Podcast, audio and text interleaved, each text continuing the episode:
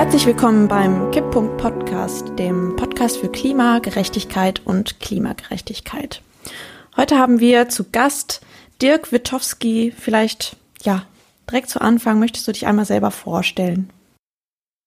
Das mache ich gerne. Mein Name ist Dirk Wittowski. Ich bin Professor für Mobilitäts- und Stadtplanung an der Universität Duisburg-Essen und befasse mich ähm, seit circa 20 Jahren schon mit nachhaltiger Mobilität und der Transformation von urbanen Systemen.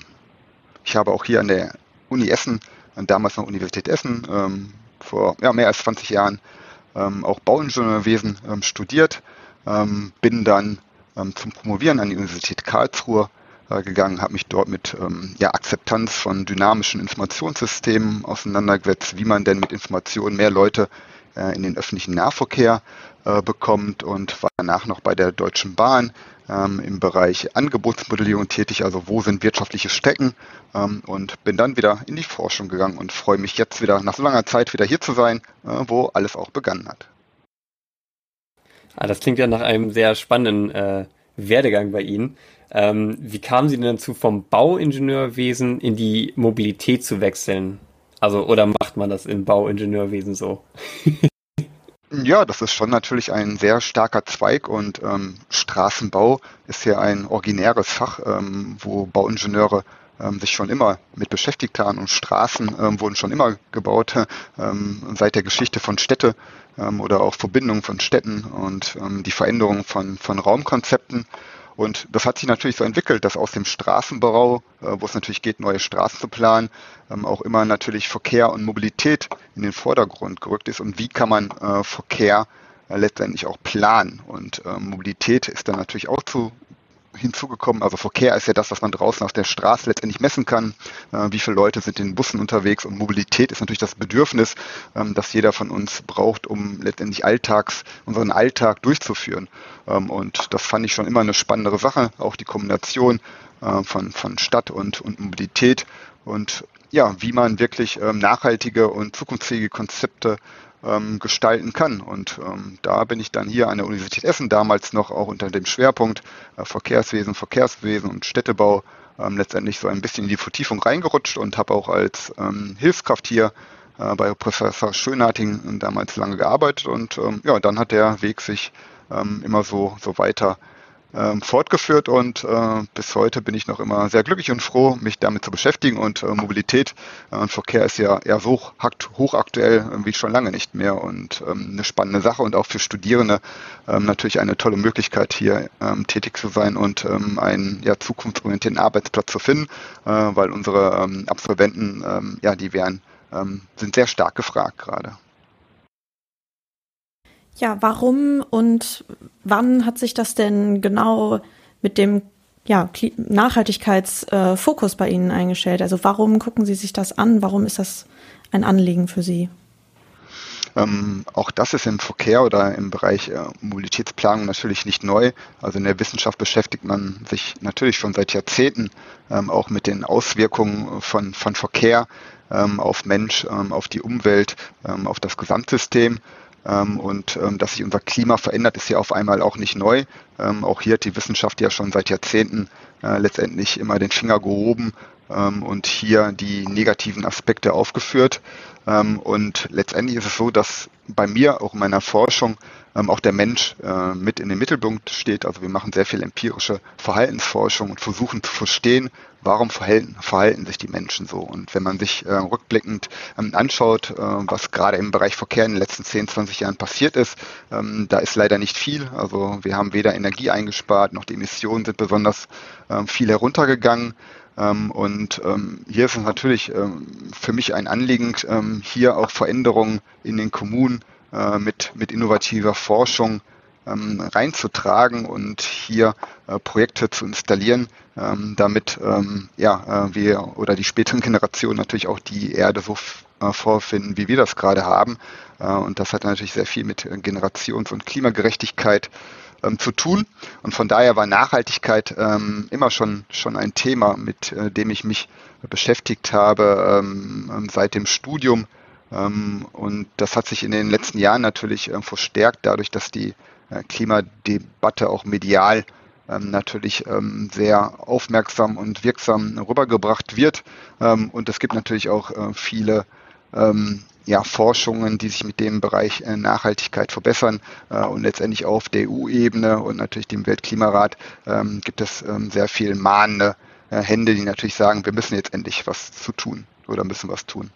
Du hast gerade gesagt, dass du dich schon lange mit Nachhaltigkeit beschäftigt und das jetzt ja jetzt erst in den Vordergrund kommt. Ähm, was glaubst du, woran liegt das, dass es jetzt erst so in den Vordergrund kommt und wieso ist das nicht schon länger ein großes Thema? Wir sind ja auch, ja, ja, wie du schon sagst, es hat sich in den letzten paar Jahrzehnten nicht viel geändert in, in der Mobilität, im Verkehr.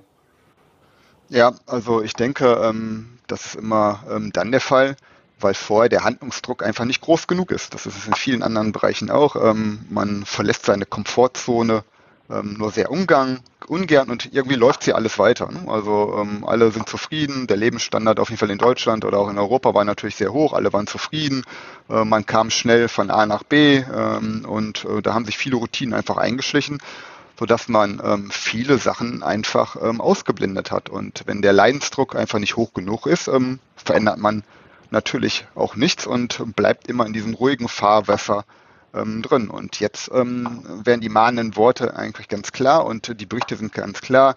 Ähm, Pariser äh, Klimaabkommen haben gezeigt, wenn wir nicht diese 1,5 Grad Ziele ähm, erreichen, ähm, dann werden die negativen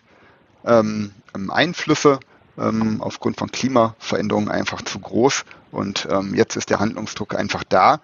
Und dann sieht man ja, dass die Städte was messen, äh, was machen müssen ähm, oder auch die Klagen der Umwelthilfe, die haben natürlich sehr viele ausgelöst, ähm, dass die Städte geklagt oder verklagt wurden, hier die Grenzwerte einzuhalten äh, und letztendlich auch ähm, die Bewegung von Friday for Futures natürlich, ähm, dass viele Leute ähm, auf die Straße gegangen sind und ähm, haben gezeigt, ähm, oder den Unmut gezeigt, ähm, dass man die Richtung, die politische Richtung äh, und die, die Ausrichtung im Bereich Verkehr und Mobilität ähm, ja, neu orientieren oder neu anpassen muss. Und ähm, das ist, glaube ich, der Hauptgrund, warum man jetzt gerade ähm, verstärkt in diesem Thema letztendlich auch arbeitet und äh, neue Ansätze versucht umzusetzen.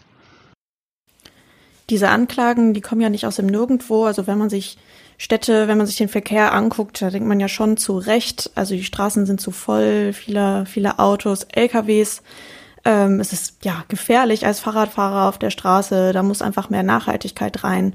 Aber könntest du vielleicht mal auf ein paar Probleme eingehen, die so ein bisschen weniger direkt sind und ein bisschen indirekter, die man vielleicht gar nicht auf dem ersten Blick direkt sieht? Ähm, also klar, die klassischen Probleme ähm, hattest du ja angesprochen, die man sieht. Das sind natürlich die überfüllten äh, Straßen, äh, Verkehrsstau, ähm, überfüllte ähm, Nahverkehrssysteme und natürlich die Verkehrssicherheit. Ähm, was man natürlich aus dem ersten, ähm, ersten Blick ich so sieht, sind natürlich die gesundheitlichen Einschränkungen dadurch, dass es sehr viele äh, Emissionen natürlich gibt, ähm, Feinstaubbelastungen, ähm, Stickoxidbelastungen, ähm, dass wir ähm, große, große Lärmproblematik einfach haben, ähm, was man ja auch ähm, so letztendlich erstmal nicht alle Leute wahrnehmen, aber Lärm ist natürlich auch ein, ein großes äh, Problem, dem wir einfach ausgesetzt sind. Ähm, und das hat natürlich dann auch ähm, negative Belastungen, ähm, wie wir uns wohlfühlen, wie viel Stress wir ausgesetzt sind. Und Stress ist auch nochmal ein gutes Wort. Also ähm, Stressbelastungen, dadurch, dass wir im, im Stau stehen ähm, und hier viele negative Aspekte einfach immer in Kauf nehmen. Und ähm, da ist die Frage, ja, wie viel äh, können und wollen wir noch in Zukunft in Kauf nehmen? Ähm, und hier müssen wir natürlich äh, Lösungen finden. Also Luftverschmutzung, hatte ich ja gesagt, ist mit eines der weltweit größten Umweltrisiken einfach. Ähm, und ähm, auch Verkehrslärm generiert viele äh, Krankheiten. Das andere, was wir immer noch haben, ist die Zersiedlung von Räumen. Also, dass wir hier ähm, durch die autogerechte Erschließungsstrukturen ähm, einfach wirklich ähm, Barrieren uns geschaffen haben und dass Fußgänger und Rad Verkehre teilweise auf dem öffentlichen Raum letztendlich äh, verdrängt worden und ähm, die Wohn-Umfeldqualität eigentlich äh, beeinträchtigt worden ist. Wir haben nicht mehr diese schönen ähm, Aufenthaltsqualitäten, äh, wo Kinder auf der Straße spielen können. Äh, das ist in vielen äh, Quartieren einfach nicht mehr gegeben und das müssen wir natürlich ändern und dadurch ist der urbane Raum oder viele Stadtquartiere auch sehr vulnerabel oder verletzlich geworden und ähm, das ist einfach nicht schön, dass wir hier ähm, ja einfach keine gesundheitsförderlichen ähm, Strukturen mehr haben ähm, und vor allen Dingen auch äh, komfortable Infrastrukturen. Ähm, und das andere ist, dass natürlich auch hier eine große Benachteiligung äh, vorhanden ist ähm, einzelner Bevölkerungsgruppen ähm, durch ungleiche Belastung. also viele Familien, die an hochbelasteten Straßen wohnen, auch das wird ein bisschen von der Gesellschaft ausgeblendet und ja, hier müssen wir einfach zukunftsfähige Lösungen letztendlich finden.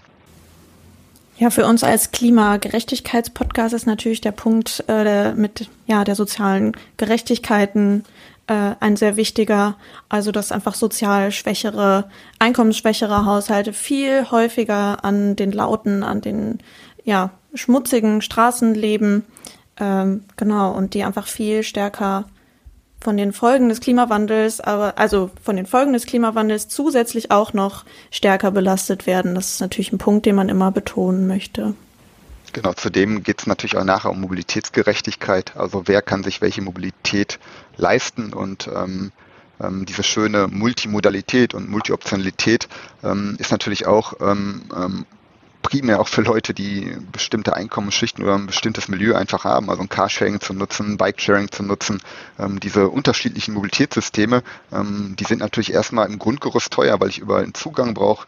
Und das nächste, was man natürlich braucht, ist Wissen. Also Wissen, diese Systeme zu nutzen. Und da müssen wir auch frühzeitig anfangen und ähm, Mobilitätsbildung ähm, in die Schulen mit reinbringen, ähm, in die in die Betriebe mit reinbringen, um hier alle Leute für eine Verkehrs- und Mobilitätswende zu sensibilisieren, weil das haben wir auch noch nicht geschafft. Also mit Elektromobilität haben wir es auch versäumt, die Leute frühzeitig mitzubringen. Langsam läuft es natürlich an, ähm, dadurch, dass natürlich auch ähm, Kaufprämien ähm, letztendlich ausgesprochen wird. Aber das ist klar, aufgrund der Ziele, die es gibt, müssen wir ähm, auch den Verbrennungsmotor als Auslaufmodell ansehen. Auch hier hat die Politik und äh, natürlich die Automobilindustrie äh, viel zu lange als an diese Strukturen festgehalten, äh, die natürlich auch ein, ein, Motor ist, ein Jobmotor. Ähm, und jetzt muss man die Chance nutzen, hier ähm, jetzt ähm, neue Wege zu gehen und auch, ähm, wie gesagt, ähm, Mobilität und Verkehr neu zu denken, weil wir möchten ja einfach Verkehr reduzieren, aber Mobilität erhöhen. Für alle Zielgruppen und für alle Bevölkerungsgruppen natürlich. Hm, du hast jetzt gerade von der ähm, sozialen Ungerechtigkeit in der, im Verkehr oder beziehungsweise in der Mobilität geredet. Wir haben jetzt, wir als Studenten haben ja den sehr großen Komfort, dass wir ein ganzes hier in Duisburg ein NRW-Ticket haben. Aber ich kenne auch genug Studierende, dieses, die dieses überhaupt nicht nutzen, weil sie selber ein Auto haben, obwohl es wirklich ein, für mich persönlich auch einen sehr großen Komfort bietet, wenn ich Zug fahren kann. Es ist, wie du sagtest, es ist viel stressfreier, es ist entspannter, mit der Bahn zu fahren. Aber trotzdem fehlt es irgendwie an dieser, was du gerade sagst, an dieser Bildung. Ähm, glaubst du, dass man das wie schnell kann sich dieses Bewusstsein wandeln, dass viel mehr Leute mit den, den ÖPNV nutzen und nicht mehr das private Auto? Also auch davon zu sprechen, dass wir als Studenten ja nur diesen Vorteil haben und ich weiß nicht, was so ein normales NRW-Ticket in einem normal für normale Personen kosten würde. Ist bestimmt sehr viel signifikant teurer. Ist ja, wie du sagst, ist auch eine Frage des Preises dann. Ja, also ein NRW-Ticket, ich weiß den Preis auch gar nicht. Ich weiß nur, äh, was mein Monatsticket kostet und das ähm, geht auch nur von Dortmund nach Essen und das ist, glaube ich, ja auch schon rabattiert, ähm, weit über 60 Euro im Monat. Ähm, und ein NRW-Ticket, ähm, also ähm, dreistellig wird der Betrag auf jeden Fall sein, ähm, das ist klar. aber das Semesterticket oder die Einführung des Semesterticket war natürlich aber auch ein sehr großer Erfolg. Also da hat man schon das, das Verkehrsmittelwahlverhalten der Studierenden massiv beeinflusst und das war mit einer der erfolgreichsten Maßnahmen letztendlich überhaupt. Dennoch muss man sagen, dass es ja einzelne Universitäten gibt, ähm, wie auch die Ruhrgebietsuniversitäten, ähm, die doch immer noch einen sehr großen Anteil an Pendler, an Studierenden haben, die wirklich ähm, mit dem Pkw zur Universität fahren. Ähm, hat natürlich auch damit zu tun, ähm, dass der Einzugsbereich ähm, recht groß ist und dass die Ruhrgebietsuniversitäten auch nicht so die Attraktivität haben, dass sehr viele Leute dann auch, wenn sie in Bochum wohnen oder in Gelsenkirchen wohnen, ähm, letztendlich dann dorthin ziehen. Von daher hat man erstmal äh, große disperse äh, Pendlerstrukturen. Äh, wir wissen, die Ost-West-Verbindung ist eigentlich recht gut. Ähm, da gibt es starke ähm, ÖPNV-Achsen und, und, und, Schnellverkehrslinien. Äh, aber wenn man natürlich dann nördlich und südlich wohnt und muss dann auch erstmal noch einen Haltepunkt erreichen, ähm, dann ist der Zeitverlust ähm, mit dem ÖPNV zum MIV, zum motorisierten Individualverkehr natürlich recht hoch. Im unbelasteten Netz. Wenn man den Verkehrsstaus natürlich noch hinzuzieht, sieht das ganz anders aus, aber ähm, gefühlt äh, macht das natürlich keiner. Ähm, ich glaube schon, dass das natürlich einmal ähm, ähm, so ein bisschen auch wieder die Komfort die Komfortzone verlassen. Ne? Man kennt das, man, man fährt viel mit dem Pkw, man ist dort ähm, hineingewachsen, man hat eine Mobilitätsbiografie, von Kind aus ist man vielleicht sehr viel äh, mit dem Pkw schon unterwegs gewesen, das kennt man von den Eltern.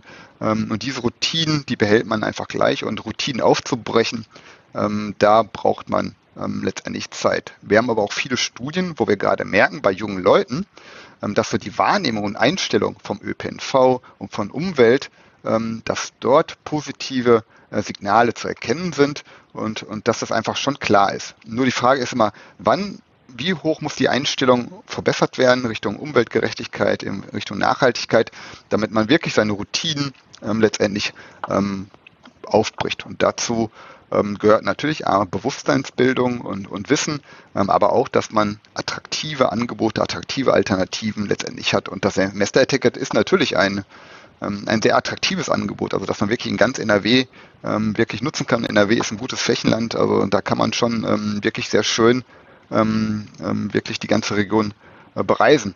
Ähm, aber vielleicht ähm, reicht ein Pull-Faktor nicht rein. Also Pull-Faktor, wir ziehen Leute in ein System, machen attraktives Angebote, haben ähm, einen preislichen Anreiz, aber vielleicht braucht man auch mehr Push-Systeme, dass man Leute ähm, versucht, aus dem ähm, Autoverkehr, aus dem starren Autosystem ein wenig herauszutreiben. Und da gehören natürlich auch als einfaches Mittel äh, zum Beispiel Parkplätze. Ne? Also wie kann man ähm, äh, Parkplätze besser steuern? Muss man an der Universität ähm, so viele Parkplätze ähm, vorweisen, ausweisen?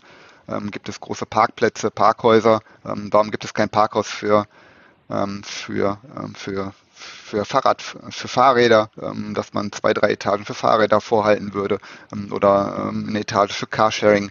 Dass man hier so Mobilitätsstationen hat, wo man wirklich diese Verknüpfung von Netz und der Verkehrsmittel nochmal explizit ins Bewusstsein der Leute verankert.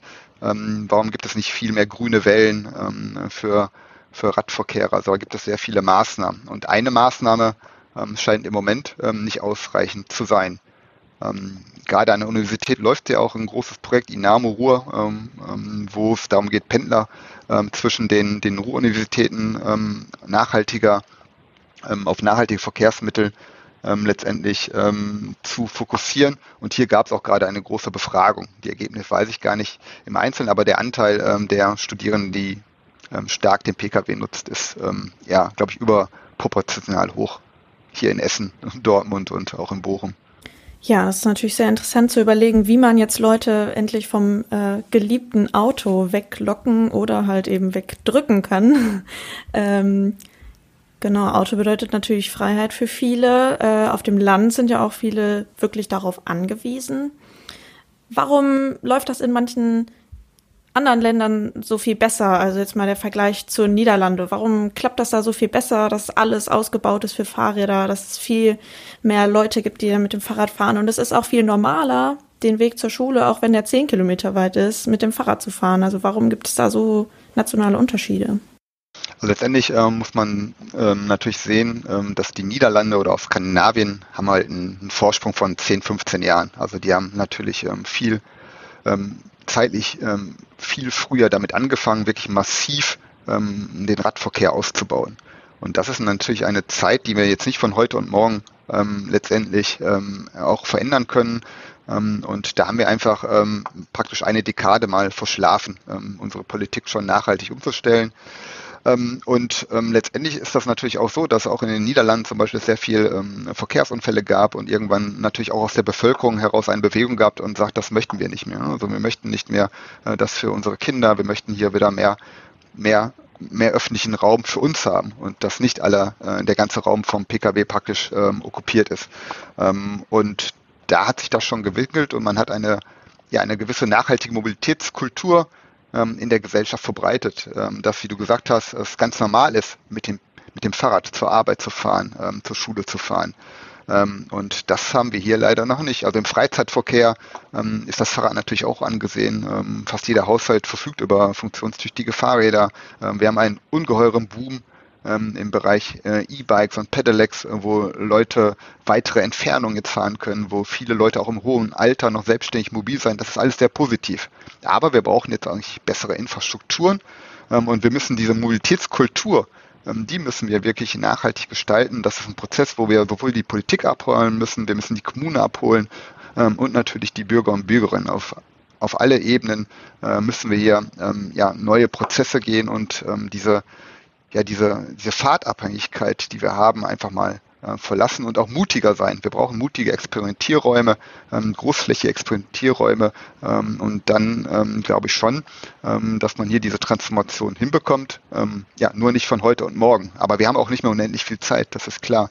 Ähm, wenn man sich die Berichte anschaut, äh, muss in den nächsten zehn Jahren äh, muss die Verkehrs- und Mobilitätswende äh, letztendlich umgesetzt werden. Ähm, und das ist klar, wir müssen auch ein Vorreiter sein, äh, eine Vorbildfunktion haben, ähm, in Deutschland auch für andere oder in Europa für andere Länder, äh, weil das wissen wir auch, ähm, ähm dass ähm, Klimaeffekte natürlich nicht an Grenzen halt machen und ähm, das ein, ein globales Problem ist, wie die jetzige Pandemie natürlich auch.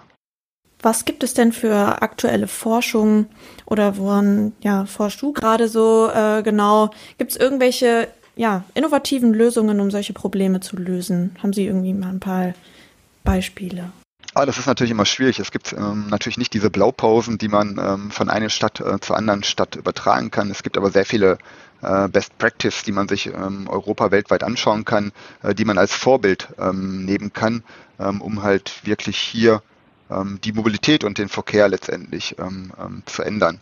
Also wenn wir zum Beispiel mal anfangen, äh, gibt es sehr viele schöne Anreizsysteme, äh, mit denen man zum Beispiel nachhaltige Meilen sammeln kann. Leute, die viel mit umweltfreundlichen Verkehrsmitteln unterwegs sind, die kann man belohnen. Hm, also dass man hier Anreizsysteme gibt, das wird gerade in vielen Kommunen getestet, in Münster. Dann kann man zum Beispiel, wenn man viel mit grüner Mobilität unterwegs ist, ähm, kann man zum Beispiel Bäume pflanzen lassen oder so, was Gutes für die Umwelt tun ähm, oder spielerische Komponenten äh, letztendlich mehr einbauen. Ähm, wie gesagt, ich finde es immer Verbote ähm, sind immer schwierig. Wir brauchen Anreizsysteme. Wir müssen die positiven Emotionen äh, der Leute wecken, dass sie wirklich Spaß haben äh, und das verstehen, äh, hier nachhaltig ähm, unterwegs zu sein. Und da gibt es ähm, wirklich äh, sehr schöne Apps, die man hier ähm, anwenden kann. Ähm, das andere finde ich, dass man ähm, natürlich die Rad- und Fußverkehr ausbauen muss. Hier brauchen wir wirklich starke Premium-Achsen, äh, um Zeichen zu setzen, äh, um Zeichen zu setzen, dass hier die Wertigkeit der Verkehrsmittel ja, letztendlich äh, sich verändert ähm, und wir hier ähm, ähm, Richtung nachhaltige äh, Mobilität gehen möchten, Fuß- und Radverkehr und den ÖPNV äh, stärken möchten und auch mal die eine oder andere äh, letztendlich Straße ähm, aus dem System nehmen, äh, die wirklich nur für den, für das, für, für den Autoverkehr optimiert worden sind. Ähm, dann haben wir natürlich letztendlich ähm, viele schöne Mobilstationen, die es gibt, also wo man die unterschiedlichen Verkehrsmittel miteinander äh, vernetzen kann, ähm, wo es eine Carsharing-Station gibt, äh, wo es letztendlich eine Bike-Sharing-Station gibt, wo vielleicht auch eine Paketstation ist, ein Kiosk, ein Café ähm, angebaut ist, dass man hier auch äh, eher ja, Wohlfühlräume ähm, schafft. Ne? Dass das auch alles vom ansprechenden Design ist, ähm, ähm, dass man hier auch ganz neue Wege gehen, viel mehr mit Grünflächen arbeiten kann äh, und positive ähm, ähm, ja, äh, Akzente letztendlich ähm, kann. Also Carsharing ist natürlich auch ein gutes Beispiel, dass es hier sehr viel gibt, Carsharing und Bikesharing ähm, als Alternative äh, zum Besitz ähm, eigene, eines eigenen ähm, Autos, ähm, um vielleicht auch den Zweitwagen äh, letztendlich zu ersetzen oder natürlich in hochverdichteten Gebieten äh, letztendlich ganz ähm, auf dem eigenen äh, Pkw ähm, zu, äh, zu verzichten. dann gibt es natürlich auch viele Aspekte Richtung Maßprojekte, also Mobility as a Service, wo man wirklich eine Dienstleistung anbietet, also über Shuttle-Service, ähm, dass man Ride-Sharing anbietet, äh, Ride-Pooling. Ähm, das heißt, man hat einen Fahrtwunsch von A nach B, äh, bucht über eine App ähm, letztendlich ein, ein Fahrzeug und das bringt einen letztendlich dann von A nach B und man bezahlt letztendlich für diese Dienstleistung. Ähm, auch das sind interessante ähm, Sachen, ähm, die es letztendlich in einzelnen Städten gibt. Und wichtig ist, glaube ich, wirklich die Vernetzung. Ne? Wir brauchen ähm, ein, ein großes Mobilitätsportfolio als Alternative zum Universalgenie ähm, ähm, Pkw. Und das ist ähm, letztendlich das Geheimnis, was, glaube ich, gibt, ähm, wo wir hier neue Wege gehen müssen. Ähm, und ähm, wenn man das ähm, schafft, konsequenter auszubauen, ähm, ich glaube, dann ist man schon gut gerüstet. Aber wie gesagt, ähm, das geht wieder nicht von heute auf morgen. Wir brauchen Zeit und wir müssen jetzt damit anfangen, ähm, letztendlich hier ähm, diese neuen Wege äh, letztendlich zu gehen ähm, und ähm, wirklich Leuchtturmprojekte auch schaffen ähm, und letztendlich auch autofrei, autoarme Quartiere zu installieren. Das finde ich auch äh, wichtig, dass das Quartier ähm, praktisch so ein, so ein Inkubator, so ein Kristallisationspunkt sein kann, Hotspot für nachhaltige Mobilität. Und hier muss man wirklich ja, ein ganzes äh, Quartier äh, mit Emotionen äh, wecken und stärken die Emotionskraft von den Leuten, von den Bürgerschaften, ähm, damit man hier ähm, ja auch ähm, den öffentlichen äh, Raum neu aufteilen kann, ähm, um hier auch wirklich ähm, ja neue Aktionsflächen, reale Aktionsflächen zu schaffen, auch als Gegenpol zur virtuellen Welt. Und dann sind wir bei virtuellen Welten, die natürlich auch wichtig sind. Ähm, Homeoffice, Home Learning.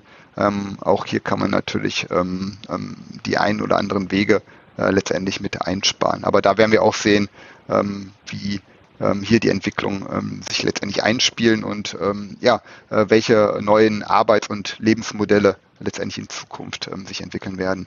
Du hast erwähnt, dass wir mehr Mobilitätsvernetzungspunkte brauchen, beziehungsweise dass wir auf äh, Beispielstädte schauen sollen. Was sind denn zum Beispiel so Beispielstädte oder Beispielregionen, die sowas schon in eine gute Richtung gehen oder die sowas schon äh, sehr gut machen? Und als zweites, du hattest gerade so nachhaltige Apps empfehlt, eine Art Gamification von Mobilität. Kannst du die vielleicht nochmal erwähnen, dass wir die dann vielleicht, dann kann sich, können sich die Zuschauer die mal anschauen? Also es gibt da auf jeden Fall viele, ähm, mit denen, wo wir jetzt auch in, in Essen zusammenarbeiten. Also wir haben auch ähm, ein Projekt gerade in Essen, wo es darum auch geht, Fuß- und Radverkehr zu fördern. Ähm, da haben wir gestern die Zusage bekommen und freuen uns dann irgendwie drei Jahre jetzt ähm, auch mit der Stadt Essen ähm, hier ähm, ja Reallabore umzusetzen. Da arbeiten wir mit Changers.com zusammen. Ähm, und das ist, wie gesagt, ein Anreizsystem ähm, mit ähm, Gamification, äh, um halt hier ja, Leute zu motivieren, wirklich nachhaltig unterwegs zu sein und unter unterschiedlichen äh, Bereichen hier ähm, ja, zum Beispiel Klimazertifikate erarbeiten können und Community, eine Community als Schlüssel zum Erfolg zu haben. Es geht ja um gemeinsam und wir möchten im Wettbewerb und möchten positive ähm, ähm Aspekte sammeln. Also das ist changers.com ähm, und da sind auch auf der Webseite ähm, die Kommunen dabei, äh, mit denen sie zusammenarbeiten. Da sind wir schon bei den Kommunen. Also Münster ist natürlich auch eine äh, hervorragende Kommune, ähm, was, was Radverkehr angeht. wir haben halt Karlsruhe auch als in Deutschland oder Freiburg wo halt auch die Vernetzung von Carsharing ähm, ähm, sehr gut funktioniert, wo der öffentliche Nahverkehr äh, sehr gut äh, funktioniert. Ähm, ich glaube, das sind in Deutschland schon hervorragende Beispiele.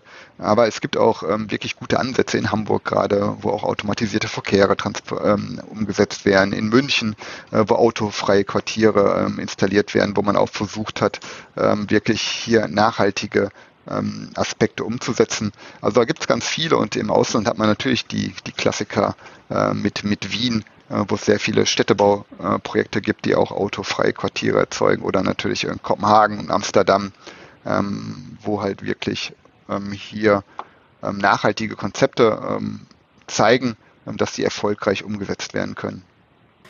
Du hattest vorhin kurz angesprochen, dass der Raum in Städten neu aufgeteilt werden muss.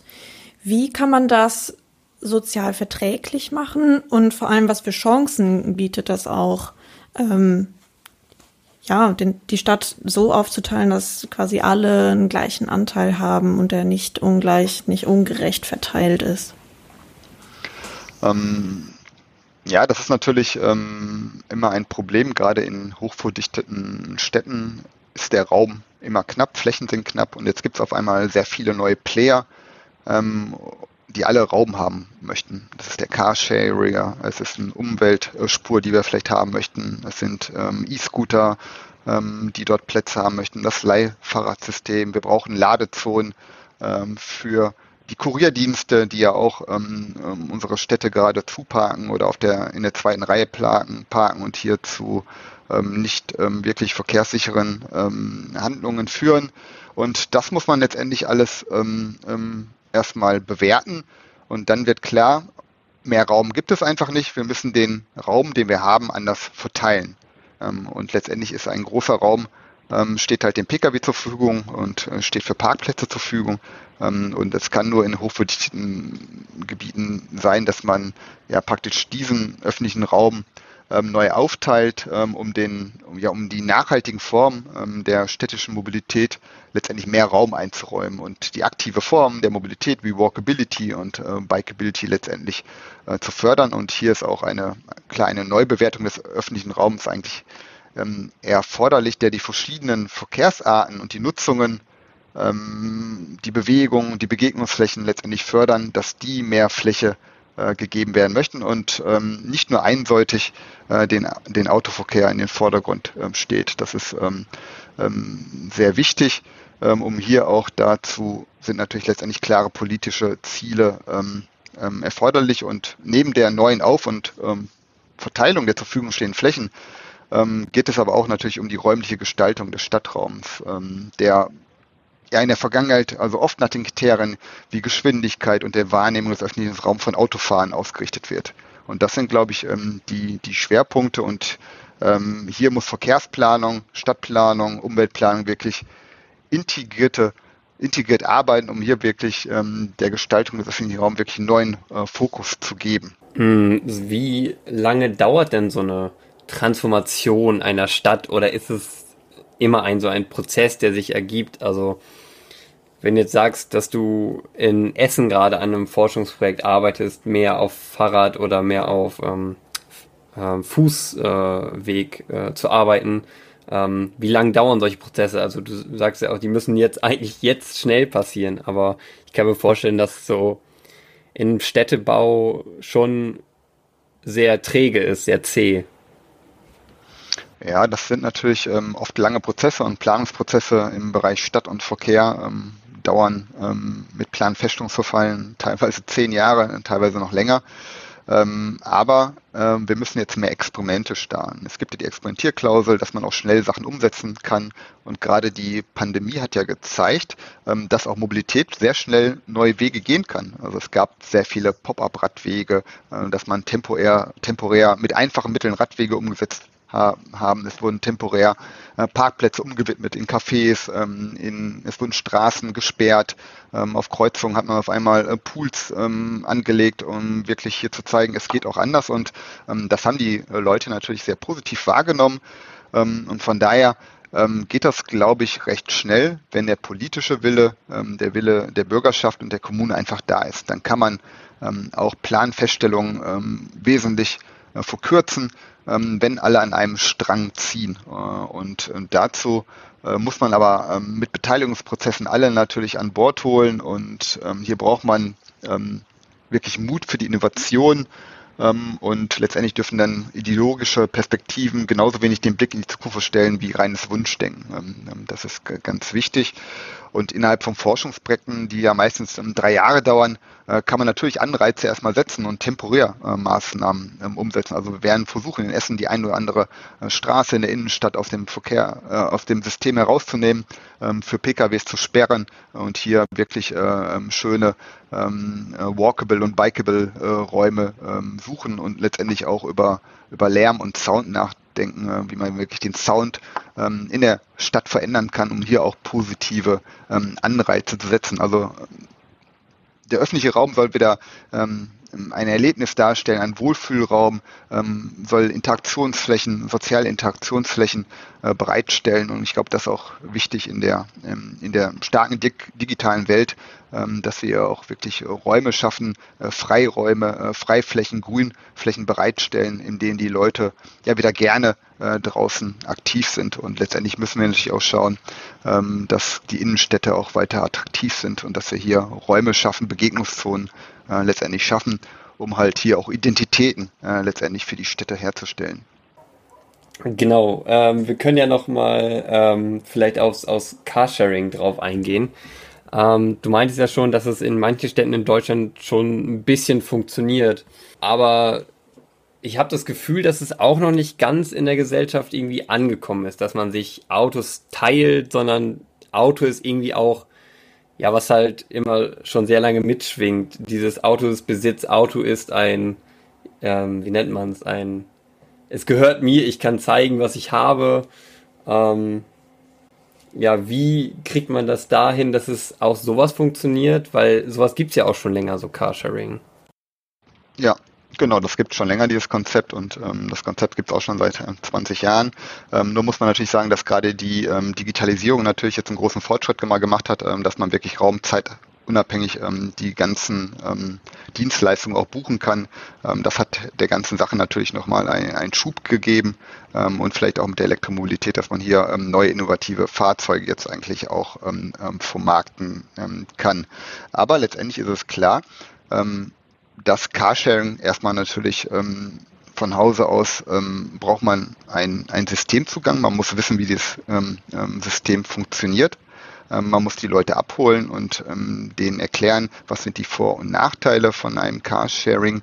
Ähm, man muss letztendlich aber auch sagen, dass es natürlich auch erstmal Out-of-Pocket-Kosten sind, die natürlich erstmal größer sind als die des eigenen Fahrzeugs, weil natürlich viele Kosten einfach ausgeblendet werden. Leute haben sich einmal ein Auto angeschafft, Versicherungen und äh, Betriebskosten, Instandsetzungskosten, die bezahlt man irgendwann mal, aber man vergleicht das ja immer die Preise dann gleich mit ähm, mit den Benzinkosten. Und wenn ich dann Carsharing-Fahrzeuge ausleihe für drei, vier Stunden zum Einkaufen, ähm, da muss man natürlich da 20, 30 Euro für bezahlen. Und ähm, das erscheint natürlich für viele Leute erstmal ähm, sehr teuer. Aber es wird natürlich nicht umgerechnet. Ne? Es zeigen ja ähm, genug Untersuchungen, dass wenn man weniger als 10.000 ähm, Kilometer im Jahr fährt, dass ein Carsharing-Fahrzeug sich natürlich immer ähm, ähm, finanziert. Das andere ist natürlich, ähm, dass man mehr planen muss. Also die Carsharing-Fahrzeuge stehen nicht immer zur Verfügung. Ähm, ich muss mich an Zeiten halten, ich muss das reservieren. auf jeden Fall äh, bei den meisten äh, Carsharing-Fahrzeugen ist das so, der Fall. und das hält natürlich auch äh, viel ab, weil die Mobilität mit dem eigenen ähm, Auto natürlich Flexibilität und Freiheit, ähm, die wir einfach haben, ähm, als Image hinterlegt. Und das ist natürlich einfach der, der Vorteil, den das Auto hat. Ähm, und das ist auch wirklich ein Gewöhnungsprozess, ähm, den man ähm, jetzt auch erstmal in, die, in das Bewusstsein der Menschen verankern muss, dass vielleicht der Besitz des Fahrzeugs nicht das Optimum vielleicht ist. Vielleicht muss man aber auch hier dann ähm, auch wieder mit Pull arbeiten und ich hatte es ja gerade schon ähm, angesprochen, dass man Parkplätze äh, minimieren muss, ähm, dass nicht jeder das Recht hat, äh, so bis zu dem eigenen Haus, bis zur eigenen Wohnung wirklich mit, den, mit dem Auto ähm, letztendlich umsonst parken zu dürfen. Dass es hier auch Quartiersparkplätze gibt, äh, Parkplätze gibt, ähm, dass man wirklich Räume schafft, ähm, die eine hohe Aufenthaltsqualität und Lebensqualität ähm, ähm, generieren. Und ich glaube, das ist, warum das in einigen ähm, Regionen besser funktioniert ähm, als in anderen. Also in den Ruhrgebietstädten muss man natürlich ähm, sagen, dass das Angebot auch noch nicht so gut ist, wenn man sich andere äh, Kommunen anguckt, wie zum Beispiel äh, Karlsruhe oder Freiburg, dass das Angebot auch einfach viel größer an Carsharing-Fahrzeuge, bis man die nächste Station erreicht. das ist einfach nicht weit.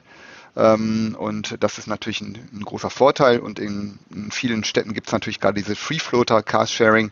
Systeme, ähm, dass man nicht eine Station hat, sondern dass im öffentlichen Raum verteilt in einem Kondor letztendlich die Fahrzeuge zur Verfügung stehen.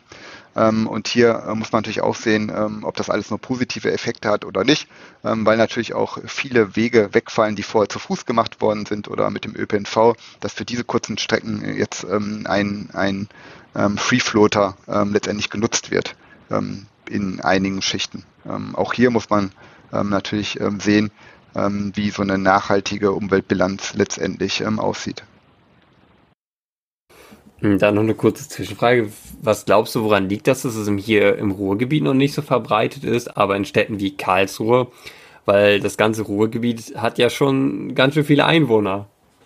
Ähm, das stimmt. Äh, sie haben sehr viele, oder das Ruhrgebiet hat viele Einwohner, aber letztendlich ist natürlich ähm, ähm, das Statussymbol Auto ähm, und als Symbol äh, für Freiheit und äh, für Flexibilität immer noch sehr, sehr stark hier äh, präsent. Und ähm, der soziale Aufstieg ähm, aus der Historie gesehen war auch verbunden mit dem Besitz eines Autos. Ne? Und ähm, das hat sich natürlich in vielen äh, Köpfen noch immer ähm, verankert. Ähm, und hier muss man sehen, ähm, dass man hier das Bewusstsein letztendlich auch verändert. Und letztendlich möchten wir ja auch das Auto nicht verteufeln, das ist klar. Auch das Auto ähm, ähm, hat seine Berechtigung und für viele ähm, ähm, Strecke und für viele Wegezwecke ähm, wird es auch kaum Alternativen geben. Aber es geht ja darum, äh, dass man wirklich für einzelne Wege, äh, aus dem es wirklich attraktive Alternativen gibt, dass man hier über den Umstieg letztendlich nachdenkt. Ähm, und ähm, das muss das Ziel sein, ähm, hier letztendlich Veränderungen herbeizuführen. Weil, wie gesagt, so ein weiter, weiter so, das ist einfach letztendlich keine Alternative, die wir haben. Und was man vielleicht auch nochmal sagen können, hat das natürlich auch wirklich was ähm, auch den, mit den Milieus natürlich zu tun, ne? also mit den Einkommensschichten. Ähm, gerade im süddeutschen Raum ähm, ist das Verhältnis natürlich auch ähm, ein bisschen anders. Ähm, und im Ruhrgebiet hat man natürlich auch ein starkes Nord-Süd-Gefälle ähm, wobei ähm, man hier gucken muss, dass man alle Bürger mitnimmt und da ist man wieder bei der Mobilitätsgerechtigkeit, ähm, dass man hier ähm, schauen muss, dass wirklich auch für alternative Mobilitätsformen ein Zugang äh, für alle Bevölkerungsschichten gewährleistet sein muss, wenn man dann wirklich nachhaltige Mobilität letztendlich ernst nimmt. Und das hoffe ich mal, dass das irgendwie alle Kommunen mittlerweile verstanden haben, dass hier das ein Gesetz äh, oder ein gesamtgesellschaftliches ähm, Handlungsfeld ist, ähm, wo es nur mit einem Miteinander geht. Ja, du hast gerade äh, mutige Entscheidungen äh, angesprochen. Wenn man sich jetzt die Politik anguckt, weiß ich nicht, und den Verkehrsminister zum Beispiel auf Bundesebene. Das Einzige, was man dann von dem mal mitbekommt, wenn es nicht ums Autos geht, ist es dann, geht es um Flugstaxen. Wie kann sowas sein, wo doch irgendwie jeder weiß, dass wir ein eine Mobilitätswende brauchen und wo du ja auch als Forscher wahrscheinlich auch irgendwie beratend für Politik bist. Also klar beraten wir natürlich auch äh, Politik ähm, auf Bundes- und, und Länderebene natürlich und die Kommunen ähm, und versuchen hier ähm, Impuls zu geben, ähm, um letztendlich ähm, die, die Transformation von urbanen Strukturen ähm, letztendlich hinzubekommen, um hier auch resiliente, also widerstandsfähige Strukturen umzusetzen. Ich glaube, das ist klar. Natürlich ist es, glaube ich, immer eine Maßnahme, dass es sehr populär ist, natürlich mit Technologie und Deutschland als Technologiestandort nach außen zu äh, verkaufen ähm, um hier natürlich auch zu zeigen, ähm, dass die deutsche Ingenieurkunst ähm, weiter ganz hoch ist. Und da ist Technik natürlich immer sehr beliebt. Die Automobilindustrie hat ein großes Lobby. Und von daher sind, glaube ich, diese technischen Maßnahmen einfach immer äh, sehr populär ähm, als viele andere Maßnahmen. Aber es gibt natürlich auch Maßnahmen wie Radschnellwege, ähm, was auch von dem Ministerium ähm, als positiv angesetzt wird und wo natürlich auch äh, mittlerweile mehr gemacht wird oder automatisierte Shuttle-Fahrzeuge, ähm, die man natürlich auch in dem ÖPNV integrieren kann. Aber es stimmt schon, ähm, letztendlich ähm, muss zur Förderung äh, Fuß- und Radverkehr und des Umweltverbundes äh, muss auch von, von oberster politischer Ebene ja, mehr starke Signale kommen.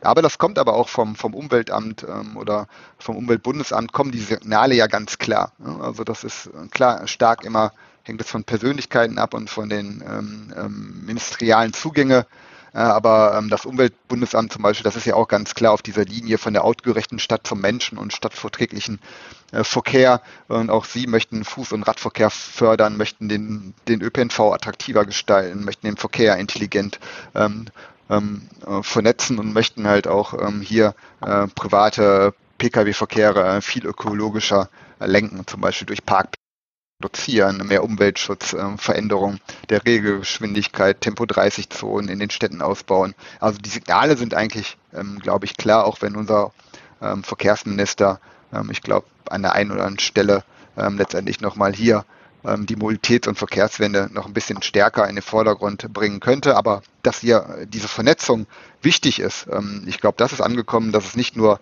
um den Autoverkehr geht und äh, das macht er aber auch mittlerweile ähm, schon.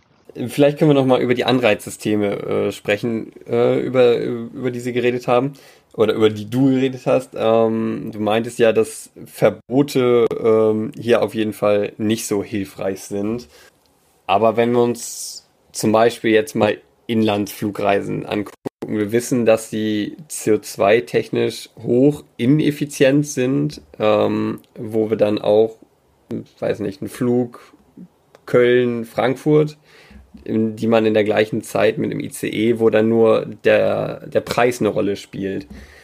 Ähm, denkst du, dass es hier dann nicht doch vielleicht Verbote bräuchte, um, weil es preislich, ja, weil preislich ähm, passiert ja ja irgendwie nichts. Also es gibt keine Kerosinsteuer und Bahnfahren ist immer noch relativ teuer. Ja, natürlich ist ähm, ähm, die Stellschraube ähm, Kosten ähm, immer ein, ein Mittel, ähm, was natürlich immer vorgeschoben wird. Das ist letztendlich klar. Natürlich kann man äh, versuchen, auch hier in den Markt einzugreifen, um halt hier ähm, auf bestimmten Relationen ähm, ähm, noch ähm, noch zusätzliche Kosten äh, zu integrieren, dass halt ähm, auf den kurzen Strecken ähm, Flugpreis ähm, nicht so viel günstiger sein darf, äh, wie zum Beispiel ein, ein, eine Bahnfahrt. Aber es geht natürlich auch um, um Selbstverpflichtungen. Andere Länder machen das ja auch, wie Frankreich oder Niederlande, ähm, wo man gesagt hat, unter einer gewissen Kilometergrenze ähm, dürfen einfach keine äh, Inlandsflüge mehr, mehr stattfinden. Es gibt dann auch immer die Selbstverpflichtung. Ähm, viele Wissenschaftler haben sich auch schon äh, Commitment, ähm, dass man sagt, ähm, wenn die, die Dienstreisen weniger als fünf, sechs Stunden sind, äh, dann wird halt der Zug genommen. Und da muss man, glaube ich, auch äh, reingehen in die Unternehmen natürlich, äh, betriebliches Mobilitätsmanagement, dass die Betriebe sich wirklich verpflichten und ihre Mitarbeiter hinweisen, dass wir das einfach nicht mehr entstützen unterstützen. Und wenn der Markt natürlich nicht mehr da ist, ähm, dann oder die Nachfrage nicht mehr da ist, dann wird das der Markt natürlich auch ähm, weiter regulieren. Ähm, und hier muss man auch wirklich mit Anreize ähm, schaffen. Aber ich finde natürlich auch, es kann nicht sein, dass man irgendwie für neun Euro oder zehn Euro letztendlich mal ähm, auf gewissen Relationen fliegt. Und es gibt ja auch äh, Fluglinien, die eingestellt worden sind. Also schon ganz lange gibt es zum Beispiel die Relation Stuttgart-Frankfurt nicht mehr. Also wenn man da ein Ticket äh, bucht, ähm, dann fährt man praktisch in dem Zug und hat dort ein Abteil. Ähm, und so kann man sich natürlich einige Relationen anschauen, ähm, wo man hier ähm, letztendlich diese Verbindung auch einstellen kann. Ein Klassiker ist natürlich Frankfurt-Köln zum Beispiel, wo es eine starke IC-Achse gibt. also da muss man äh, für äh, Privatleute langfristig natürlich keine Verbindungen äh, letztendlich anstellen. Aber hier geht es auch wieder darum, Preis ist ein und Wissen, Bildung dass man, dass man hier in die Betriebe, in die Leute, äh, in die Köpfe der Leute reingehen muss, um hier diese, diese Denkstrukturen ähm, letztendlich einfach zu verändern und sagen, ihr müsst auch was, was für, für die Umwelt und äh, für die Welt letztendlich tun, weil wenn alle so weitermachen, ähm, ist das keine Lösung und da muss man vielleicht auch mal ähm, die Komfortzone äh, verlassen und neue Wege gehen. Und vielleicht muss man aber auch die Städte ähm, und letztendlich viele Sachen ähm, ganz neu umplanen, ähm, neue Systeme ähm, installieren und ähm, zeigen, äh, dass es einfach ein Cut ist äh, und dass wir was anderes einfach haben und das müssen wir nutzen und das ist die Zukunft. Wenn ich jetzt dieses Umdenken habe, wenn ich sage, okay, ich zahle die paar Euro mehr, gehe vielleicht fünf Minuten früher los, dass das mit dem Bus auch entspannt klappt statt mit dem Auto oder äh, wenn ich sage, okay, ich fliege nicht nach Berlin, sondern ich fahre mit dem Zug, ähm, dann fragt man sich ja trotzdem, wie viel bringt das jetzt eigentlich? Also das ist jetzt meine persönliche Entscheidung, aber wie viel macht das am Ende aus? Es gibt ja immer noch die Millionen anderen Menschen in Deutschland, die es nicht machen. Ähm, also ja, wie, wie schätzen Sie so persönliche Entscheidungen ein? Wie wichtig ist das? Und wie wichtig ist im Vergleich dazu eher so was Systemisches, so eine systemische Steuerung? Also sagen Sie, das lohnt sich, wenn jeder einzeln sagt, okay, kein Auto, sondern Bus oder ich nehme jetzt mal das Fahrrad. Bringt das überhaupt was? Ähm, was ich gerade schon gesagt habe. Also ich glaube, die Verkehrs- und Mobilitätswende, die kann man nur gemeinsam gestalten und gemeinsam umsetzen. Von daher ist natürlich jeder Beitrag Element wichtig. Ähm, und es fängt bei den Schülern an, ähm, die vielleicht auch zur Schule ähm, ähm, zu Fuß gehen können, ähm, die einen walkable Bus installieren können, um auch eigenständig mobil sein und hört bei dem Geschäftsreisenden auf, der sich hinterfragen muss, äh, muss ich die Dienstreise wirklich durchführen? Und wenn ich die durchführen muss, kann ich die nicht vielleicht auch umweltfreundlich letztendlich durchführen. Von daher ist es wichtig, wir brauchen alle, es ist eine gesamtgesellschaftliche Aufgabe und von daher ähm, brauchen wir das Individuum auf der einen Seite, ähm, weil kollektive äh, Individualverhaltensänderungen äh, braucht man natürlich, um ähm, das Kollektiv letztendlich anzupassen äh, im Bereich Verkehr und Mobilität. Aber wir müssen natürlich auch unsere unsere Pfade verändern und müssen natürlich äh, systemseitig äh, Veränderungen durchführen, wie die Vernetzung, ähm, die ich gerade schon angesprochen habe, von, von einem integrierten äh, Gesamtverkehrssystem. Wir müssen im ländlichen Raum ähm, viel attraktiver und besser werden, um Alternativen ähm, zum Individualverkehr, zum motorisierten Individualverkehr ähm, zu schaffen. Ähm, und ähm, von daher ähm, sind beide Ebenen ähm, letztendlich ähm, wichtig, ähm, um letztendlich eine, ja, so eine Multioptionalität, so einen multioptionalen Baukasten äh, zu schaffen, auf dem wir ähm, in Abhängigkeit von unserem Bedürfnis, von unserem Zweck, von den Rahmenbedingungen ähm, das optimale ähm, Verkehrsmittel letztendlich für uns heraussuchen können. Und ähm, ähm das kann nur ähm, der Weg in die Zukunft letztendlich. Ähm, und man muss letztendlich sagen, wir brauchen vielleicht auch andere Stadtstrukturen, ne? dass der Stadtraum einer nachhaltigen, einer postfossilen Mobilität sich grundlegend von der autogerechten Stadt ähm, unterscheiden muss, ähm, dass man hier neue Wege gehen. Die Qualität der Stadträume muss ähm, einfach steigen.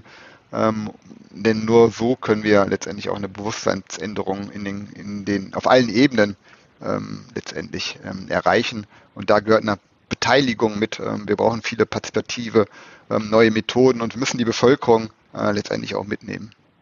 Ja, du hast ähm, gerade nochmal die Landmobilität angesprochen. Wir haben jetzt ja sehr viel über die Stadt geredet, wie man die Stadt ändern muss oder sollte. Ähm, auf dem Land sieht das alles ja noch ein bisschen anders aus. Also da hast du im Umkreis von 30 Kilometern vielleicht gar keinen Bahnhof. Du hast eine Bushaltestelle. Also ich komme von so einem Ort, das 30 Kilometer ist der nächste Bahnhof weg. Du musst fünfmal oder dreimal am Tag fährt ein Bus. Wie schafft man das an solchen Orten, die, eine Mobilitätswende? Weil der Bus fährt ja auch nur in beschränkten Rahmen zu den Hauptknotenpunkten. Gibt es da Lösungen oder wird es da doch mehr im individuellen Verkehr bleiben? Ähm, und wenn ja, ähm, bleibt es da bei dem E-Auto oder bleibt man dann hier beim Verbrenner beziehungsweise mit E-Fuels vielleicht? Ja, also ich denke auch, ähm, es wird ähm, weiter ähm, letztendlich im Moment noch das große Gefälle geben ähm, zwischen Stadt- und Landkonzepte und äh, viele Menschen werden auch in Zukunft äh, in ländlichen Räumen ähm, Auto fahren, aber es wird vielleicht anders sein. Also ich glaube, ein wichtiger Schritt ist auf jeden Fall die Elektromobilität. Ähm, Im ländlichen Raum hat man den Platz äh, für Ladeinfrastrukturen aufzubauen.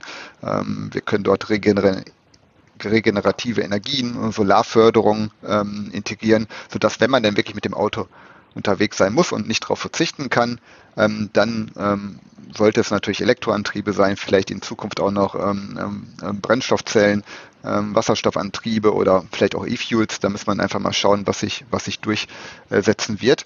Aber auch ähm, wir können im ländlichen Raum kann man letztendlich Verkehr reduzieren. Zum Beispiel ähm, Telearbeit ist ja Homeoffice das große Beispiel. Ähm, wenn die Leute nicht mehr fünf Tage ins Büro pendeln müssen, sondern nur noch drei Tage, ähm, dann spart man natürlich ähm, einzelne Wege. Das ist schon mal sehr gut und das wird sich auch nach einer Pandemiephase in vielen Bereichen äh, durchsetzen werden. Äh, wir können über Coworking Spaces äh, nachdenken, dass man zum Beispiel in einer Zeit von 15 bis 20 Minuten einen Raum schaffen kann, ähm, äh, wo man sich trotzdem trifft, ähm, interdisziplinär arbeiten kann, soziale Interaktion auch fördern kann, ähm, weil wir ja gemerkt haben, also nur zu Hause sitzen ist auch nicht so gut und da bewegen wir uns einfach viel zu wenig. Auch hier müssen wir Freiräume und Grünflächen einfach neu gestalten und sorgen, dass die Leute sich auch bewegen.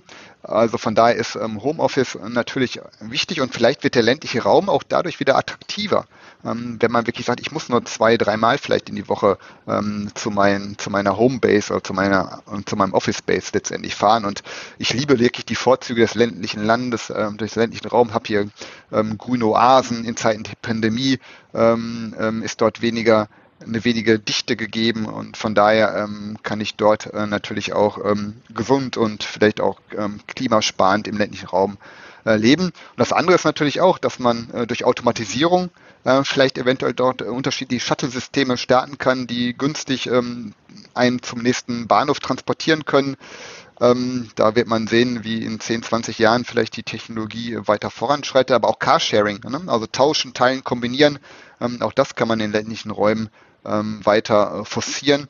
Ähm, wenn wirklich dieses alte starre Denkmuster ähm, ein wenig aufgebrochen ähm, werden kann. Und natürlich E-Bikes natürlich auch, ne? also Pedelecs, E-Bikes, ähm, Rad, äh, gute äh, Radverkehrsinfrastrukturen, ähm, äh, Radstraßen, ähm, Radschnellwege. Äh, so kann man ja auch größere Entfernungen mittlerweile gut mit dem Rad verbinden. Und hier ist natürlich auch der, der RS1 ähm, ein Vorzeigeprojekt einfach, äh, wovon wir ausgehen, ähm, dass hier ja so ein bisschen nochmal ähm, ähm eine Renaissance von Rad- und äh, Fußverkehr natürlich nochmal aufkommen kann.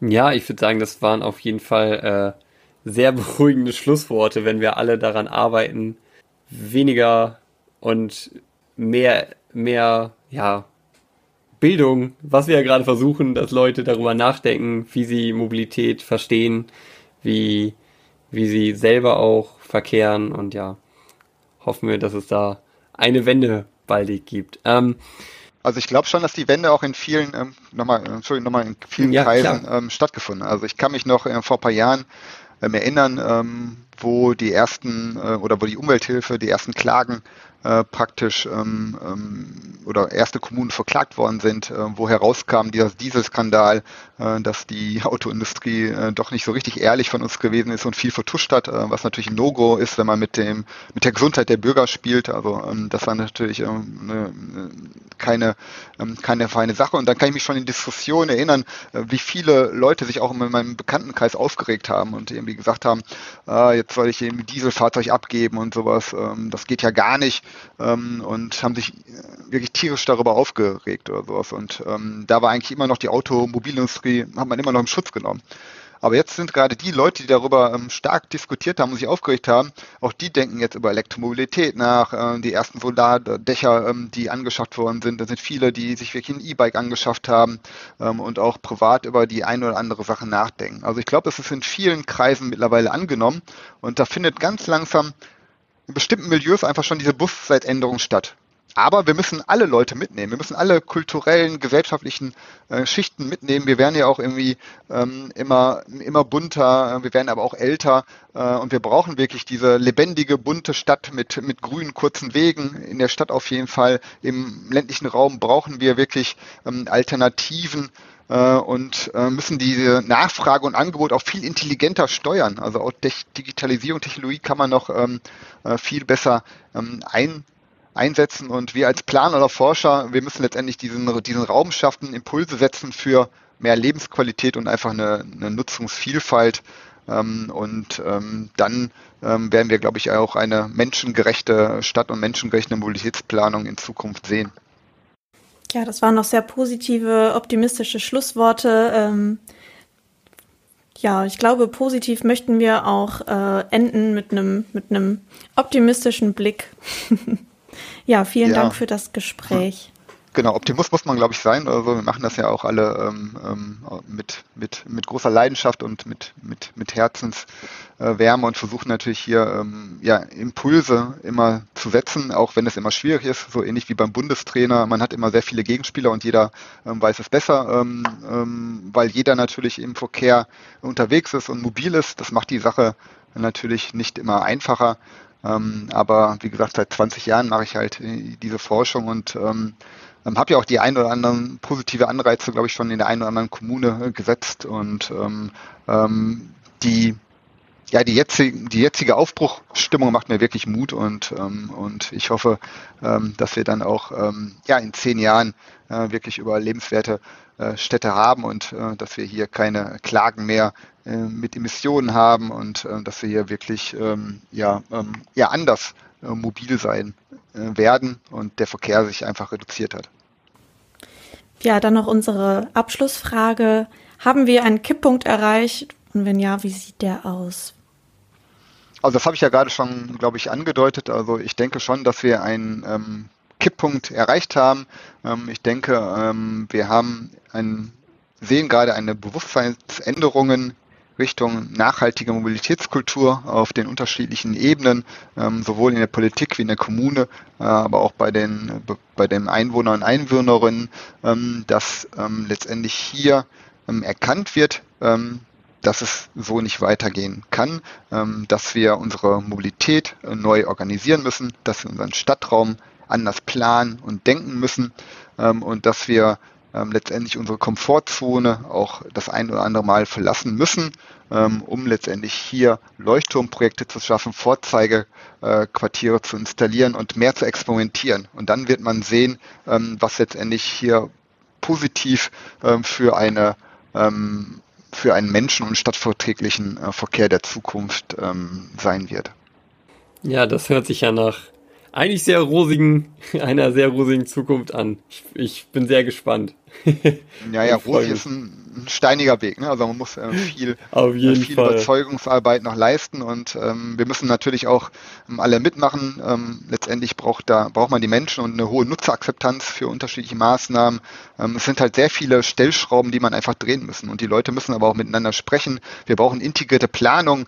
Ähm, das muss natürlich in allen, in allen Schichten, in allen Ämtern äh, muss man jetzt an einem, einem Strang ziehen. Und vielleicht war auch die Pandemie aber so ein bisschen so ein Beschleuniger, so ein Katalysator, der mal gezeigt hat, komm, ähm, die erste Pandemie meistern wir vielleicht ganz gut. Die Klimakrise, ähm, die kommt, die hat auch ähm, eine enorme Wucht. Äh, wo wir das jetzt ähm, einmal gut geschafft haben, machen wir da weiter ähm, und ähm, ähm zeigen, dass wir ja letztendlich ähm, resiliente Städte ähm, bauen können ähm, und umsetzen können, um hier nachhaltig mobil zu sein. Bevor wir das Gespräch jetzt beenden, hätte ich noch eine kurze Nachfrage zu deinem Projekt in Essen, wo du die nächsten drei Jahre forschen wirst. Ähm, wird man in Essen irgendwas sehen? Was habt ihr geplant?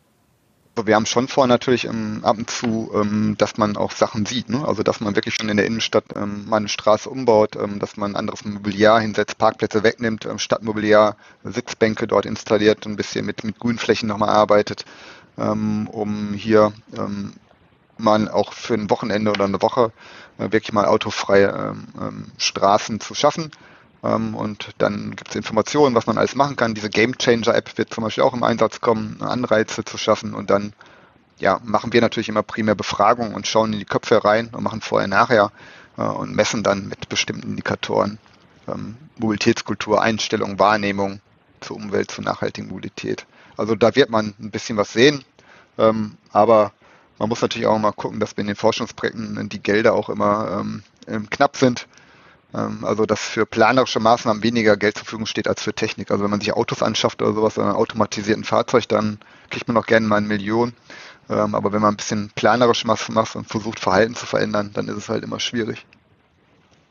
Ja, sehr, sehr schön. Dann äh, danke ich dir. Es war auf jeden Fall ein sehr, sehr interessantes Gespräch und ich glaube, wir konnten alle sehr viel lernen daraus. Und ich hoffe, unsere ZuschauerInnen auch danke ich dir, danke ich Rahel und wünsche euch beiden noch einen schönen Tag. Ja, auch vielen Dank nochmal und ähm, euch ja, viel Spaß. Bis dahin. Tschüss. Danke. Tschüss. Tschüss. Ja, Rahel, wie geht's dir? Wie fühlst du dich jetzt nach der Folge? Also ich nehme aus dem Gespräch mit, dass man ähm, ja eine große Bandbreite an Optionen braucht. Also ich habe mir natürlich immer vorgestellt, oh je, was ist denn, wenn jetzt von einem Tag auf den anderen alle mit dem Zug fahren? Das passt doch gar nicht.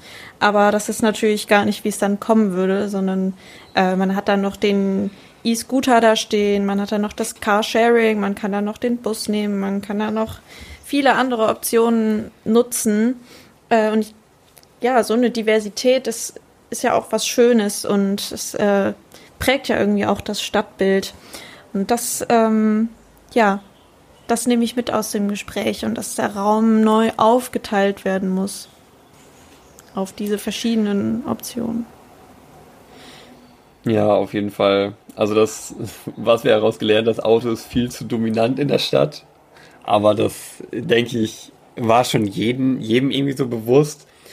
Aber dass wir dann diese Kombination aus vielen verschiedenen Sachen, ja, finde ich auf jeden Fall auch sehr gut, wenn man sich so entscheiden kann, nehme ich jetzt das Carsharing-Auto, nehme ich jetzt den E-Scooter, nehme ich jetzt das Fahrrad, laufe ich. ja. Ist eigentlich äh, ein cooler Weg, so durch die Stadt zu reisen. Ähm, was ich auch noch sehr interessant fand, dass es halt auch ländlich war ja, klang ja auch sehr optimistisch, dass man auf dem Land auch sagen kann, ja, es gibt irgendwie Shuttle-Service zum Bahnhof oder ja, E-Mobilität ja, wird auf dem Land doch sehr wichtig sein und ja, das hätte ich auch gar nicht so erwartet, aber hat er ja, ja eigentlich voll recht. Ja, auf jeden Fall. Ja, und was ich natürlich immer betonen möchte, ist der soziale Punkt, also indem man die Städte nachhaltiger, ähm, also ja, indem man die Mobilität in Städten nachhaltiger gestaltet, ähm, gibt man auch sozial benachteiligten Menschen, einkommensschwächeren Menschen, die sonst kein Auto haben oder so, gibt man viel an Mobilität und gibt man viel an Raum und vor allem Lebensqualität zurück. Und das ist, das ist auf jeden Fall sehr wichtig. Und indem man mehr Grünflächen schafft und so weiter, ähm, kann man auch so ein bisschen die Folgen des Klimawandels ausbalancieren, denke ich. Ähm, dass man nicht in seiner kleinen Wohnung völlig überhitzt an der Autobahn bleiben muss, sondern dann doch mal mit dem Roller in den Park kann. Und ich glaube, das, das gibt den Menschen in Städten sehr viel. Ja, auf jeden Fall. Da hatten wir ja auch schon mit Susanne Möbus drüber geredet. Ähm, ähm, die macht ja so Public Health, die meinte auch so, ja, dass wenn du einen Baum vor deinem Fenster hast in der Stadt, dass dein Depressionsrisiko viel geringer ist oder ah. was, was der Witowski oder was Dirk auch meinte, dass Lärm oder Lärmqualität, wie der, wie die, äh, was für Geräusche du hörst in deinem Zimmer, in deinem Raum auch wichtig sind, wie du dich fühlst, also deine Emotionen und ja auch, ja, über die Emotionen und über die Verschmutzung, Feinstaube haben, haben wir auch geredet, das ist ja klar, was ja auch durch Grünflächen und ja, weniger Autoverkehr oder weniger Verkehr generell ja auch alles sehr besser wird, wird besser. Ja. Aber ja, du hast recht, dass die Einkommensschwächeren dadurch, es wird halt sozial gerechter, wenn, wenn wir einen Raum in der Stadt haben, wo sich auch mehr Leute treffen können wenn es nicht nur die Straße gibt mit Parkplätzen, wo ja, Leute halt ihr Auto parken, sondern wo sich Leute begegnen können, wo man auch isst und nicht nur läuft oder sich bewegt. Ja, ein, ja, ich finde das ganz schön, dass er das immer als Raum der Begegnung auch bezeichnet hat. Ja, auf jeden Fall. Ich glaube, es ist auch wichtig, da so emotional drüber zu sprechen, dass man sagt, es gibt so viele Chancen, äh, die durch ja, so ein Wandel entstehen, dass es gar nicht nur Verzicht aufs Auto oder jetzt Verbieten von Inlandsflügen, das ist es ja, das ist es ja gar nicht. Es ist ja so viel mehr, es bietet ja so viel. Da ja, muss man wirklich auch mal so drüber sprechen. Ja, definitiv. Und ich glaube, dass er mit seiner Arbeit auch da so Impulse setzt und dann wenn die Forschung zeigt, ja, wir gucken mal, wie das sein könnte und dann so zeigt, ja, so kann man es machen, so funktioniert es irgendwie besser, das, äh, ja. Aber dieses große Umdenken ist dann doch wichtig. Ich glaube, da muss jeder dann mit jedem mal reden, yo, hast du nicht mal Lust mehr mit, der, mit dem Bus zu fahren oder so? Oder, ja.